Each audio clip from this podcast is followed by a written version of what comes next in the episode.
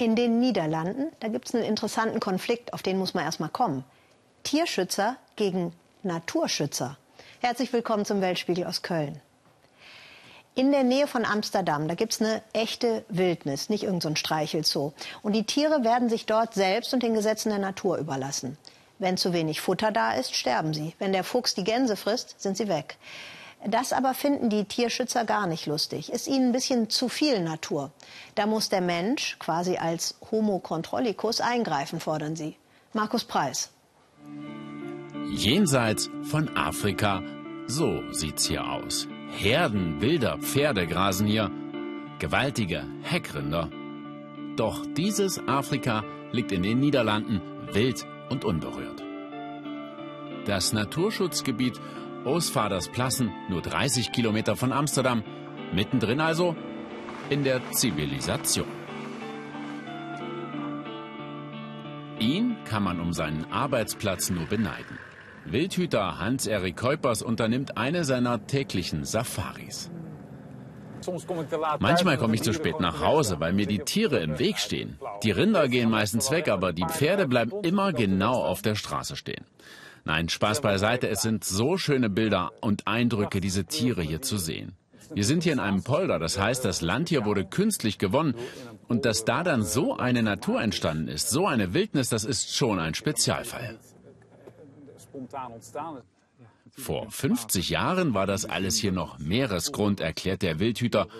Doch die vollständige Trockenlegung auf diesen 5000 Hektar misslang und es entstand ein Feuchtgebiet mit Zehntausenden Vögeln. In den 80er Jahren, Anfang der 90er, haben wir hier dann auch ein paar Dutzend große Grasfresser ausgesetzt, Wildpferde, Heckrinder und Edelhirsche. Sonst wäre hier in kürzester Zeit alles zugewachsen mit Bäumen und Sträuchern. Und die Grasfresser schienen sich wohl zu fühlen. Aus Dutzenden wurden im Lauf der Jahre Hunderte und zuletzt über 5000. Eine Naturidylle für Menschen unzugänglich abgeschlossen hinterm Zaun. Doch auch das ist Osvaters Plassen, abgemagerte Pferde, verhungerte Hirsche. Mehrere tausend Tiere starben im vergangenen strengen Winter. Tierschützer begannen trotz Verbots zu füttern, Tausende protestierten, Osvaters Plassen sei ein Tiergefängnis. Diese Tiere haben keine Stimme. Sie sind nicht frei, sondern eingesperrt. Auch Eddie Nachel kämpft gegen diese Art Naturschutz. Gemeinsam mit anderen Aktivisten hat er im Winter heimlich gefüttert. Aufpassen müssen sie. Wegen der aufgeheizten Stimmung kontrolliert die Polizei. Die Bußgelder betragen schnell ein paar hundert Euro. Doch sie finden, das sei es wert, um den Tieren zu helfen. Schau, das ist ein Abszess, der müsste eigentlich behandelt werden, aber tja. Dass sich niemand um die Tiere kümmert, für sie ist das nicht die Rückkehr der Natur, sondern staatlich organisierte Tierquälerei. Das Gras hier reicht einfach nicht. Den Sommer werden die Tiere überleben, aber wie sieht es im Winter aus? In einem Monat, Mitte Oktober, wächst kein Gras mehr. Was machen die Tiere dann? Dezember, Januar, Februar, März, April. Da gibt's nichts für sie.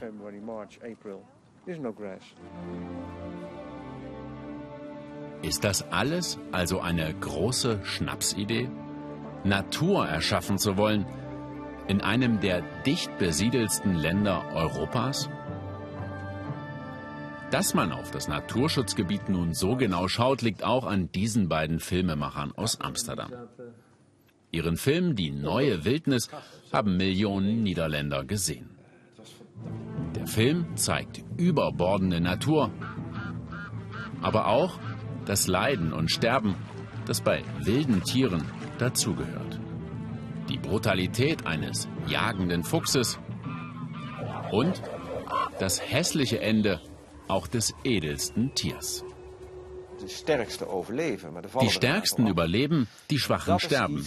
Aber wir haben gemerkt, dass das viele Niederländer nicht mehr ertragen können. Wir sehen zunehmend alles aus der Perspektive von Haustieren.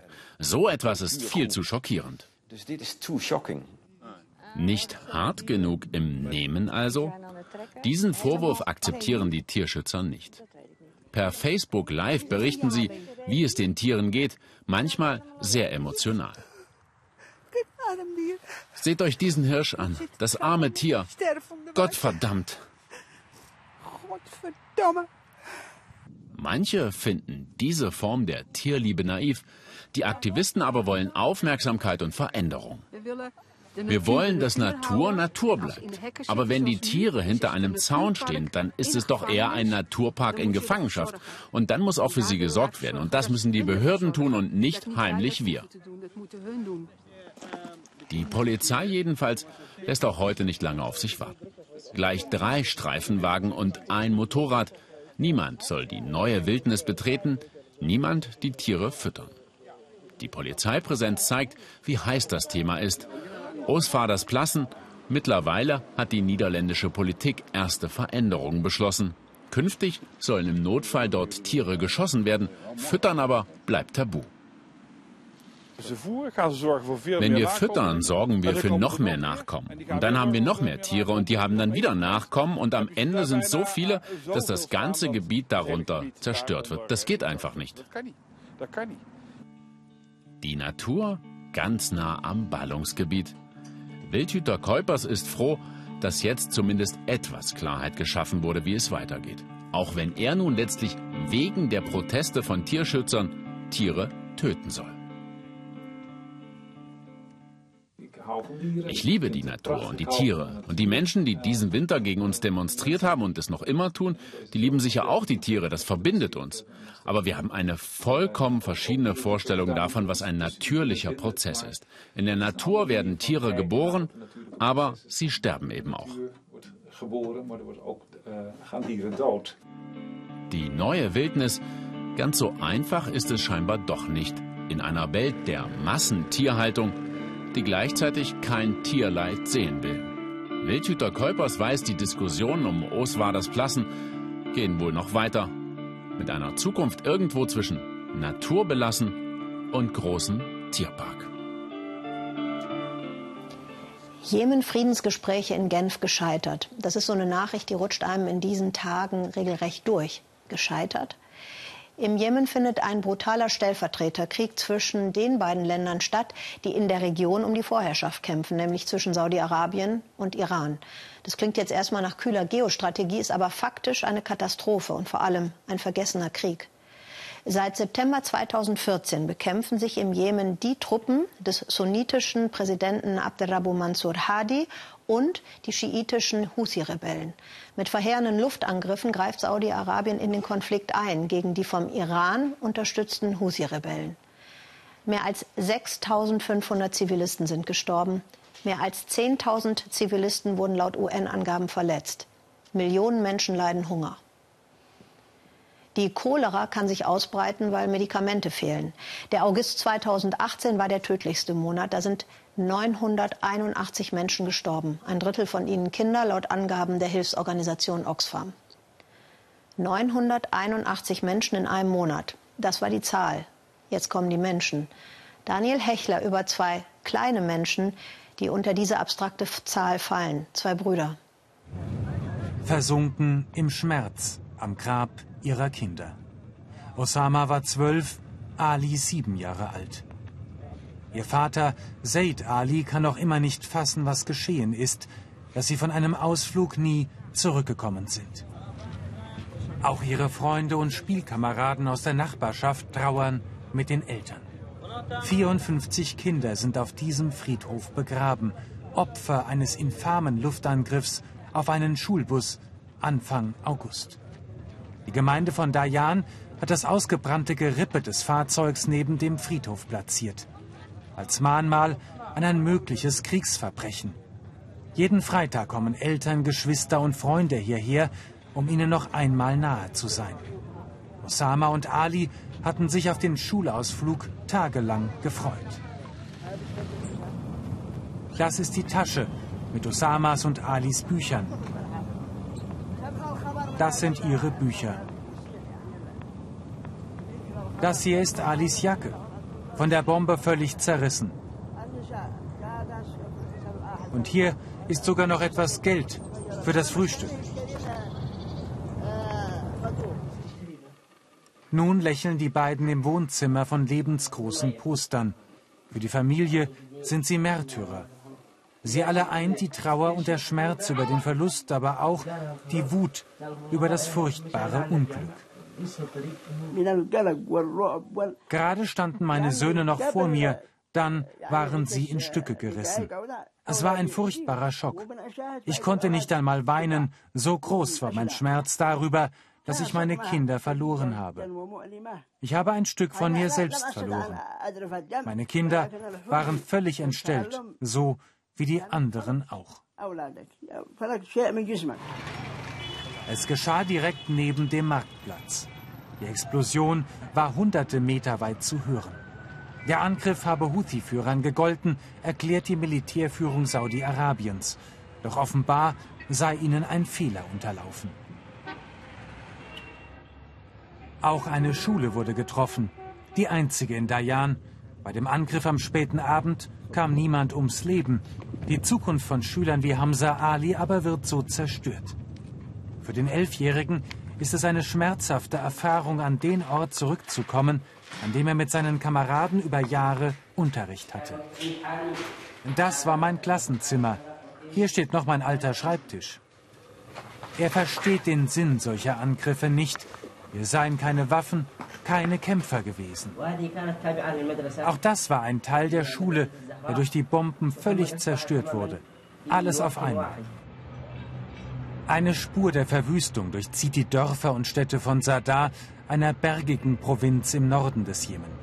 Es ist das Kernland der Houthi-Rebellen. Von hier aus starteten sie 2014 ihre Offensive Richtung Süden. In der Provinzhauptstadt sollen noch immer einige ihrer Anführer leben. Angeblich sitzt hier auch der Geheimdienst. Bis zu 80 Luftangriffe täglich haben ganze Viertel verwüstet. Das aber habe die Moral der Kämpfer nur gestärkt, erklärt uns trotzig ein Armeesprecher. Sie waren bislang nicht in der Lage, im Norden Boden zu gewinnen. Eigentlich sollten sie ihre Lektion gelernt haben. Unsere militärischen Fähigkeiten werden besser, je länger ihre Angriffe dauern. Die Leidtragenden dieses gnadenlosen Krieges sind Zivilisten, vor allem Kinder. Die städtische Klinik werden jeden Tag bis zu 150 Patienten eingeliefert. Verletzte, Verstümmelte. Längst gibt es nicht genug Betten für alle. Mehr als 30 unterernährte Kinder werden hier notdürftig versorgt. Die Mütter können sie nicht stillen, weil sie selbst völlig entkräftet sind. Ins Krankenhaus kommen sie oft erst in letzter Sekunde, denn die Behandlung kostet Geld. Für viele zu viel Geld. Es gibt immer mehr solcher Fälle, weil die Familien sehr arm sind und sich Medikamente wie Antibiotika nicht leisten können. Wir verschreiben dann manchmal alternative, günstigere Arzneimittel. Wegen des Krieges haben viele Menschen leider keine Arbeit und damit auch kein Geld. Mahdi ist jetzt oft allein. Osama war sein bester Freund. Oft sind sie gemeinsam mit dem Fahrrad auf Tour gegangen. Das ist nun vorbei, nach dem Luftangriff auf den Bus, in dem Osama saß. Mit diesem Fahrrad ist Osama immer gefahren. Manchmal hat er es mir auch geliehen oder wir waren zu zweit unterwegs. Damit sind wir immer auch zum Grab des Großvaters gefahren, um gemeinsam zu beten.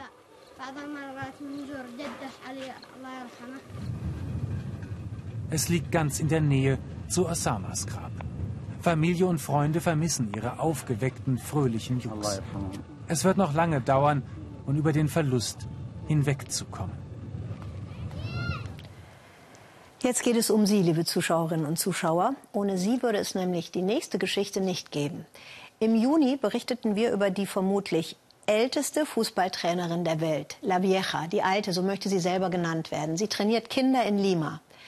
An einer Stelle in dem Bericht erwähnte sie, dass sie sich Fußballtrikots für die jungen Sportler und Sportlerinnen in ihrem Viertel wünscht. Und das war ein Volltreffer in ihre Herzen, in die der Weltspiegel-Zuschauer. Was nämlich dann passierte, das hat unseren Korrespondenten Matthias Ebert etwas ins Rotieren gebracht. Spendenpakete sind aus Deutschland gekommen, nach unserer Weltspiegel-Reportage. Trikots, Bälle und Torwarthandschuhe. Viele Zuschauer haben nach dem Beitrag spenden wollen und wir sind wirklich überwältigt von der Menge an Sachen und werden das alles jetzt nach Peru bringen in den nächsten Tagen und La Vieja übergeben. La Vieja, mittlerweile 93, die wohl älteste Trainerin der Welt. Im Weltspiegel hatte ihre Fußballleidenschaft viele Menschen berührt. Mir fehlen Trikots für die Kinder. Das tut mir weh. Vom ARD-Studio in Rio aus geht es einmal quer über die Anden ins Viertel von La Vieja am Rand von Perus Hauptstadt Lima. Knapp drei Monate nach unserer ersten Reise. Wir sind zurück in El Trebol, dem Viertel von La Vieja. Hier wohnt sie und jetzt geben wir die Sachen ab. Was wird sie sagen zu zweieinhalb Koffern voller Spenden aus Deutschland? Hola Vieja. Hallo Vieja, wie geht's? Wir bringen ein paar Sachen mit. Noch hat sie keine Ahnung, was auf sie zukommt. Im Schlafzimmer sieht sie zuerst die Bälle. Vier Stück.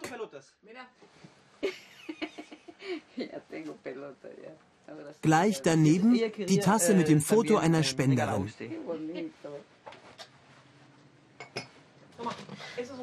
Und ein Geschenkpaket. Wie üblich bewahrt La Vieja das Geschenkband sorgsam auf.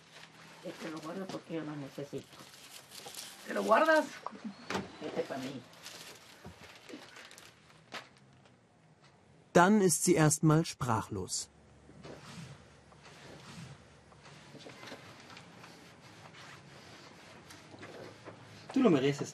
Du hast das verdient. Deine Jungs können damit was anfangen in der Jugendliga.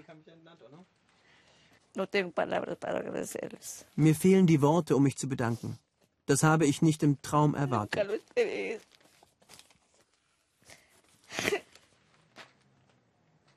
Dann entdeckt sie einen weiteren Schatz, hinten rechts auf dem Bett, die Fußballschuhe. Ich habe Kinder, bei denen schauen vorne die Zehen raus. Ein Mädchen hat sogar ein Bild gemalt und einen Brief auf Spanisch geschrieben. Auf dem Weg zum Training fällt sie den Entschluss, was sie mit den Spenden macht. Einiges verteilt sie gleich jetzt. Den Rest will sie ihren Kindern an Weihnachten schenken und auch den Ärmsten in ihrem Viertel. Ich kenne hier andere Mannschaften mit sehr armen Kindern, denen spende ich Trikots. Die brauchen welche. Gelb gegen Lila. Das Trainingsspiel kann beginnen. Nun endlich auch mit Torwarthandschuhen. Ich danke euch, dass ihr uns diese tollen Geschenke geschickt habt. Alles Gute.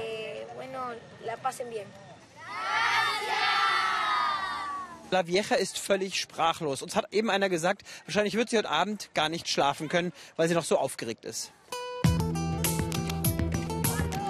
Bluthochdruck. Für La Vieja heute sicher völlig in Ordnung. Dank der Hilfsbereitschaft aus Deutschland.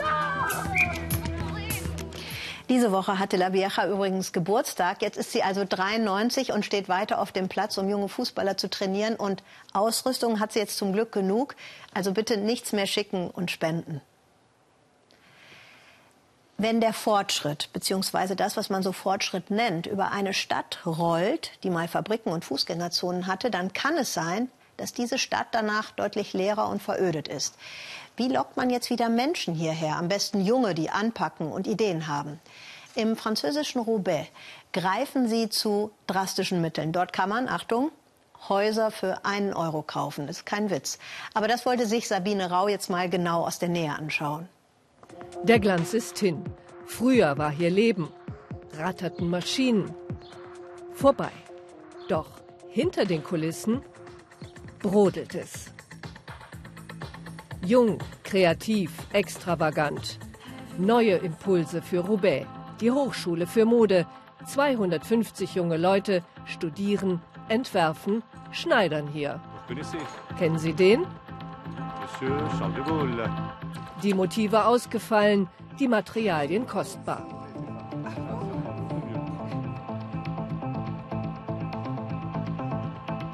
Es herrscht Konzentration, Nervosität, Geschäftigkeit. Generalprobe zum großen Defilé. Wir sind hier im Backstage-Bereich für das große Defilé der Abschlussklasse Jahrgang 2018. Es ist für die Studenten eine große Präsentation vor internationalem Publikum. Und sie guckt sich auch alles ganz genau an.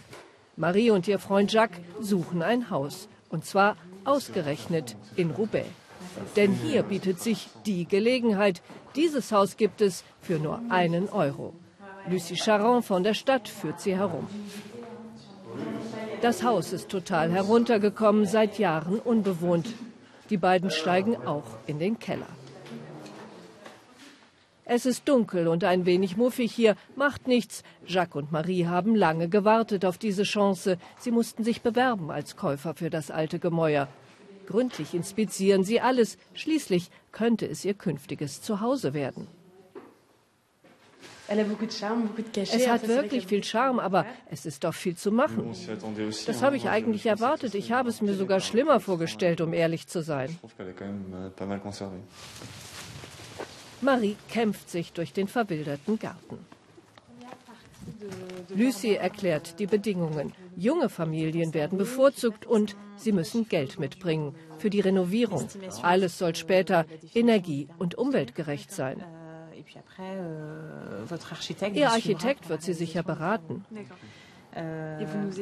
Können Sie uns dabei helfen? Ja, wir haben eine Liste von Architekten für diese Häuser. Nochmal ein kritischer Blick. Sollen Sie es wirklich wagen?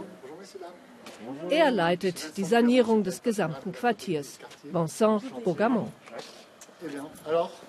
Hallo, Sie haben gerade eine Besichtigung gemacht. Wie war denn Ihr Eindruck? Ja, das war schon schön. Kann ich gut verstehen. Das ist ein großes Haus und ein schöner Garten. Er will Roubaix wiederbeleben. Wir begleiten ihn. Eine typische Arbeiterstadt, gebaut 1920. Rund um die Textilfabriken, die Roubaix einst reich machten. Zehntausende haben hier gelebt, viele Zugewanderte gearbeitet. Heute dieses Bild. Vernachlässigt, verlassen, verwahrlost. Roubaix, c'est une ville Roubaix ist eine Stadt voller Kontraste, eine Stadt voller Armut, eine der ärmsten in Frankreich. Und zugleich eine Stadt voller Dynamik, eine junge Stadt, die sich ständig verändert. Nicht umsonst stammt die Idee mit den Ein-Euro-Häusern von hier. Hier sind die Probleme groß, aber auch die Kraft zur Erneuerung und für die Zukunft etwas aufzubauen. Und die Zukunft von Roubaix beginnt hier in den Mauern der Vergangenheit. Ein Start-up-Unternehmen, Textilbranche versteht sich. T-Shirts, die nicht verkauft werden konnten, bekommen hier ein neues Outfit. Die Näherinnen waren vorher arbeitslos, jetzt gibt es hier neue Jobs für sie. Und es sollen noch viel mehr kommen. Alles ist hier handgemacht, 2000 T-Shirts fertig für den Versand. Ein Anfang. Und das ist sein Werk. Guillaume Delbar ist der Bürgermeister von Roubaix, ein unkonventioneller Typ. Patent, zupackend, uneitel. Und er hat noch viel mehr vor. Neue Unternehmen, junge Leute will er in die Stadt holen. Der Reichtum, die ganze Pracht, Vergangenheit. Heute hat Delbar mit einer Arbeitslosigkeit von 30 Prozent zu kämpfen. Und das will er ändern. Wir sind eine Stadt im Umbruch. Es gab eine sehr wohlhabende, reiche Periode zur Zeit der Textilindustrie. Seitdem müssen wir uns neu erfinden und die Chancen zum Wandel sehen. Wir machen das etwa, indem wir existierende Gebäude nutzen, um dort etwas Neues aufzubauen.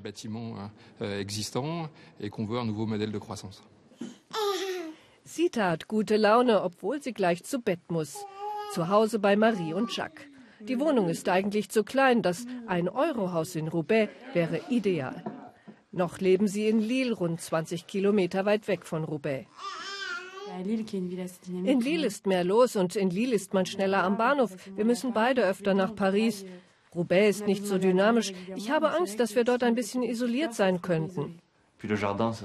Aber der Garten ändert alles. Ja, der Garten ändert alles. Während Jacques die Wäsche faltet, diskutieren die beiden weiter. Jacques arbeitet für ein Start-up-Unternehmen. Marie ist demnächst mit ihrem Wirtschaftsstudium fertig. Die 130.000 Euro für die Renovierung könnten sie schon aufbringen. Die beiden beschließen schließlich, sie wollen es mit Roubaix versuchen. Ich glaube schon, dass da auch was los ist. Zum Beispiel das Kulturzentrum in einer ehemaligen Lagerhalle, komplett renoviert. Ein Start-up ist da jetzt drin, wie so oft in Roubaix. Es gibt viele Festivals. Kulturell passiert da schon einiges. Stimmt. Showtime in der Modehochschule von Roubaix. Experten aus der ganzen Welt, von Paris über Moskau bis New York sind hier. Und natürlich auch der Bürgermeister von Roubaix. Das kann sich sehen lassen. Alte Arbeiterstadt mit neuem Outfit.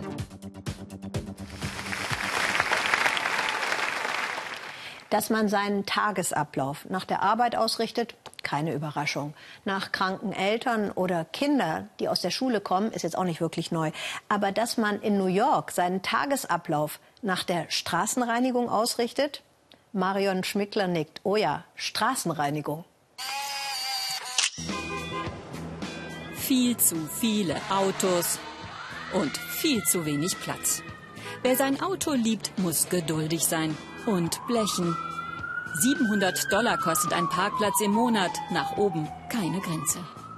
Alle Autofahrer in New York träumen von einem kostenlosen Parkplatz, am besten direkt vor ihrer Haustür. Und die gibt es tatsächlich hier in diesen kleinen Seitenstraßen. Aber es gibt immer einen Haken, wie man hier auf dem Schild sieht. Montag und Donnerstag zwischen 9 und 10.30 Uhr gilt hier Parkverbot, denn dann lassen die Straßenkehrer die Autos tanzen.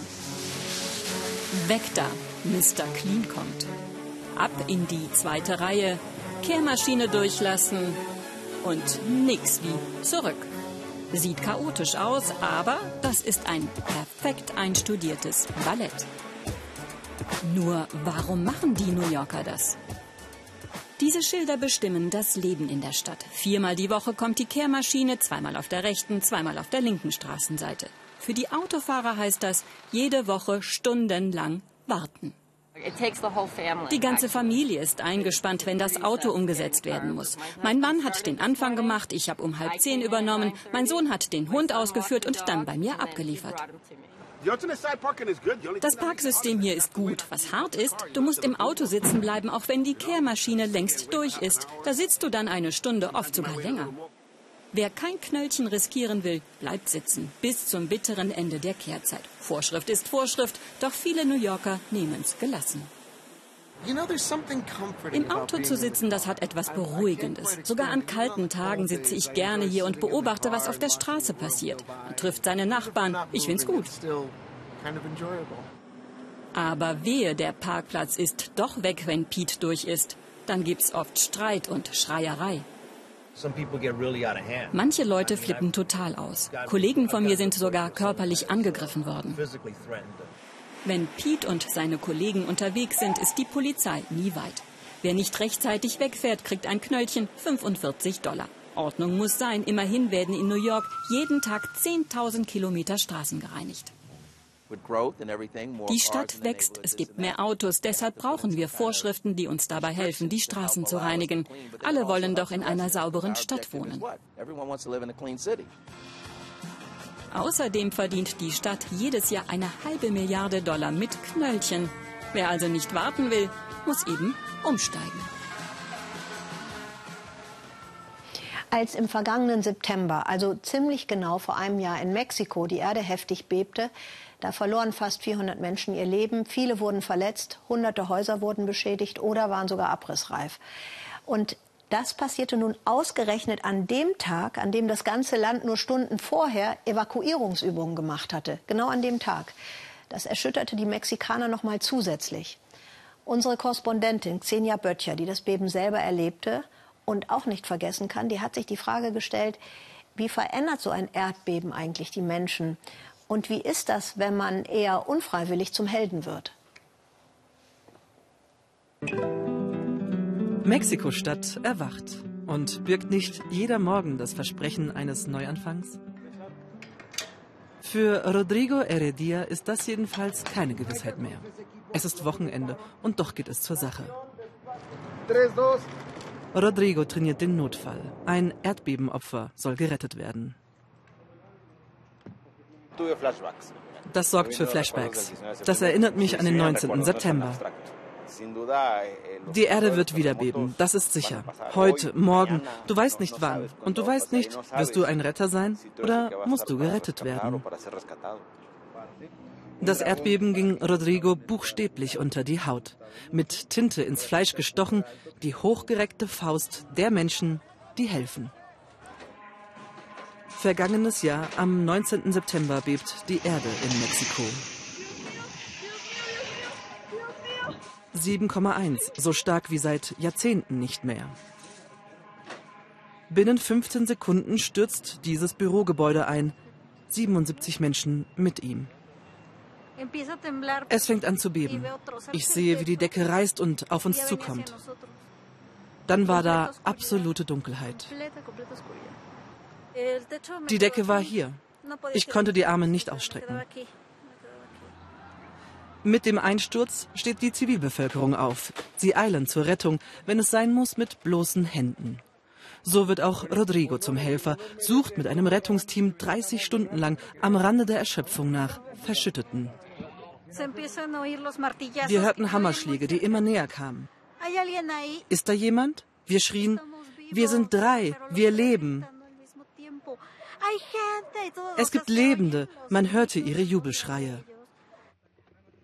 Die Helfer quetschen sich tief zwischen Stein, Stahl und Beton durch das, was einst ein ganzes Stockwerk war. Endlich, da ist Paulina. Wir kommen dich holen. Warte noch.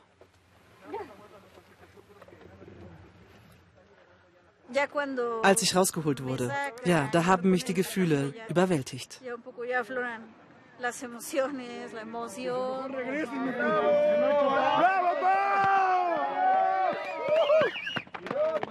Und heute? Was hat das Erdbeben mit Paulina gemacht? Das Gehen fällt der 36-Jährigen noch schwer. In keinem anderen Stockwerk starben so viele Menschen wie in ihrem. Warum habe gerade ich überlebt? Diese Frage bohrt bis heute. In meinen Erinnerungen spüre ich hier noch immer die Anwesenheit derer, die gestorben sind. Aus der Wunde ist eine Narbe geworden, aber es war doch ein Jahr des Schmerzes, zu akzeptieren, dass so viele fehlen. Ihre Arbeit hat sie aufgegeben. Was Paulina heute wirklich freut, wir sollen noch einen Moment warten. Dort, wo für sie das Leben zusammenbrach, gehen heute viele gedankenlos vorbei. In der Hauptstadt scheint das Leben wieder bunt, fröhlich und laut zu sein. Zu den fröhlichen Menschen gehörte Saúl Calderón, eine Ikone der Stadt, selbst im Internet berühmt, weil er so leidenschaftlich gerne tanzt.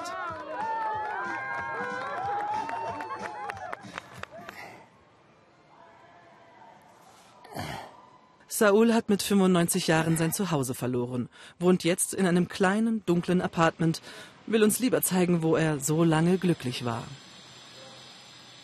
Klar bin ich traurig. Da habe ich gelebt. Jetzt ist es kaputt. Saul hatte sein Apartment längst abbezahlt. Der Neubau wird teurer. Da müsste er noch was draufzahlen. Die Stadt bietet ihm einen Kredit über 30 Jahre. Nicht mehr lange, dann bin ich Geschichte. Der Kredit, ich hoffe, der ist nicht so hoch. Den muss dann meine Enkeltochter abbezahlen. Das Erdbeben trifft die Alten auf besondere Weise. In der Stadt sind noch viele Wunden offen. Da, wo die Not noch erschütternd groß ist, treffen wir Rodrigo wieder. Seit einem Jahr lebt Anayansi Pino wie ihre Nachbarn im Wasser. Das hier war mal mein Wohnzimmer. Und wenn du denkst, das ist ja nur wenig Wasser, manchmal steht das Wasser bis hier hoch. Das Erdbeben hat die Kanalisation zerstört. Die Regierung lässt Anayansi allein. Du lebst im Wasser, isst im Wasser, Schläfst im Wasser und die Kinder machen ihre Hausaufgaben im Wasser.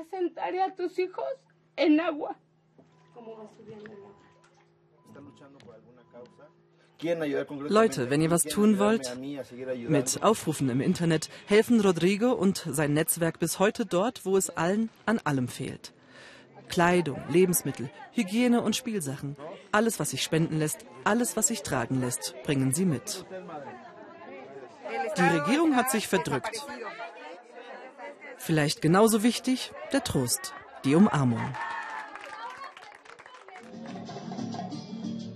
Menschliche Nähe sucht auch Saúl Calderón. Viele alte Menschen sollen nach dem Erdbeben gestorben sein, schlicht weil sie den Lebenswillen verloren haben. Ich bin 95 Jahre alt und fange erst an. Menschliche Begegnung, das ist, was Paulina glücklich macht, was sie wirklich zum Lächeln bringt. Wir haben uns gefunden. In Trümmern gefunden, ja. Unter Tonnen von Leid. Aber wir haben uns gefunden. Wir können uns die Hand reichen und uns umarmen, einander retten. Der Einsturz also baute eine Freundschaft auf. Das war unser Weltspiegel für Sie. Vergessen Sie uns bitte nicht in der anderen, in der digitalen Welt. Auch dort haben wir spannende Berichte und Informationen für Sie. Und in der kommenden Woche kommt der Weltspiegel aus Indonesien. Einen schönen Abend hier im Ersten. Tschüss.